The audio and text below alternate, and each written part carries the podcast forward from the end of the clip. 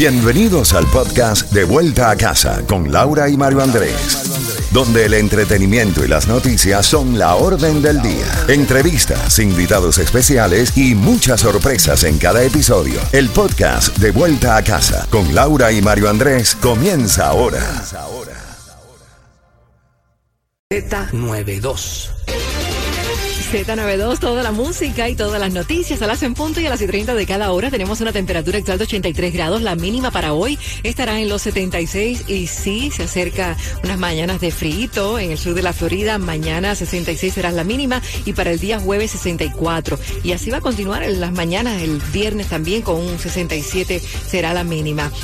Tienes la clave ya para los boletos al concierto de Miriam Hernández. Estaremos pidiéndola en cuestión de unos tres minutos. Tú mantén la sintonía. Miami Mario entregó al refugio Camille's House dos millones de dólares como parte de un programa más amplio para reducir el número de desamparados. La construcción eh, o la contribución, debo decir, es parte de varios fondos patrocinados por el alcalde de la ciudad, Francis Suárez. Hace un ratito estaba hablando de construcciones, imagínate, se me quedó en la mente, para reducir el número de personas sin hogar o cero funcional.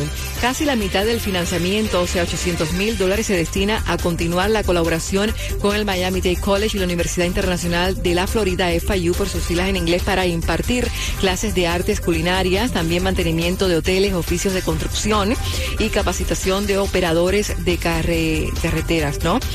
Pero es una excelente noticia, ¿no? Miami ha donado 2 millones de dólares a Camilo's House para reducir el número de homeless. Vamos con más noticias, Mario. Laurita, hay una frase muy sencilla. Nadie le debe de tocar la cola al gato o al perro bravo. Y con el tío San no se juega.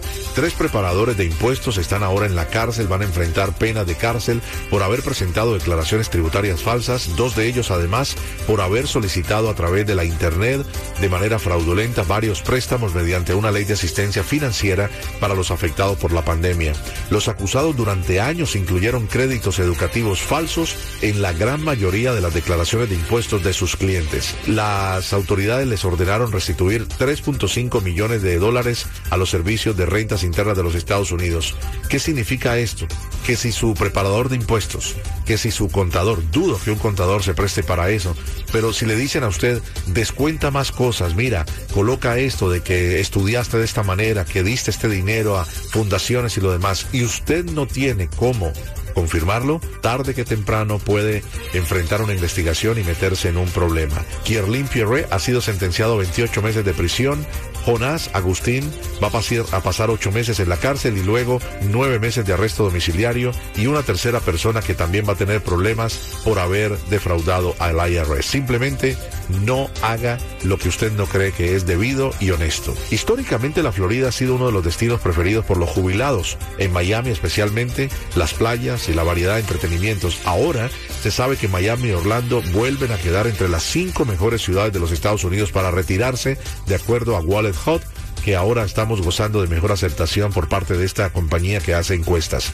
En la lista Orlando ocupó el segundo lugar, mientras que Miami está en el cuarto. Charleston en Carolina del Sur, Cincinnati, Ohio y Fort Lauderdale completan los primeros cinco lugares respectivamente. Ellos compararon 46 métricas claves para comparar cómo es fácil aquí en las primeras 180 ciudades de los Estados Unidos, eh, conjuntos que abarcaron desde el costo de la vida, ventajas de impuestos, a los pensionados, infraestructura de salud también del Estado. Y termino contándoles que Publix, Supermarkets y Nestlé USA anunciaron el retiro del mercado de un producto muy popular, masa de galletas Nestlé, que pueden contener pedazos de plástico. Ojo, porque muchas personas para el Día de Acción de Gracias prefieren hacer sus galletitas. El retiro voluntario es para los productos Nestlé Toll House, Stuffed Chocolate Chip Cookie Dog, with a Fudge Filling, que se produjeron entre el mes de junio y septiembre de este año. Estos productos fueron distribuidos en los Estados Unidos continentales y también en Puerto Rico. Así están las cosas a esta hora de la tarde. Así es, Mario. Los comisionados de Miami Dade estarán convocando esta tarde-noche en una reunión para votar sobre dos resoluciones que podrían permitir un cambio en el límite de desarrollo urbano UDB en el condado. La propuesta fue presentada por el presidente de la comisión, José Pepe Díaz. Si se aprueba la proposición, los desarrolladores podrán construir propiedades en terrenos sensibles, lo que supondría reacciones de grupos ambientalistas que se han opuesto en el pasado a esa posibilidad con proyectos como la expansión de la carretera 836 hacia el oeste. Hace 40 años la Comisión de Miami-Dade creó el UDB, una línea invisible que determina hasta dónde se pueden desarrollar proyectos, ¿no?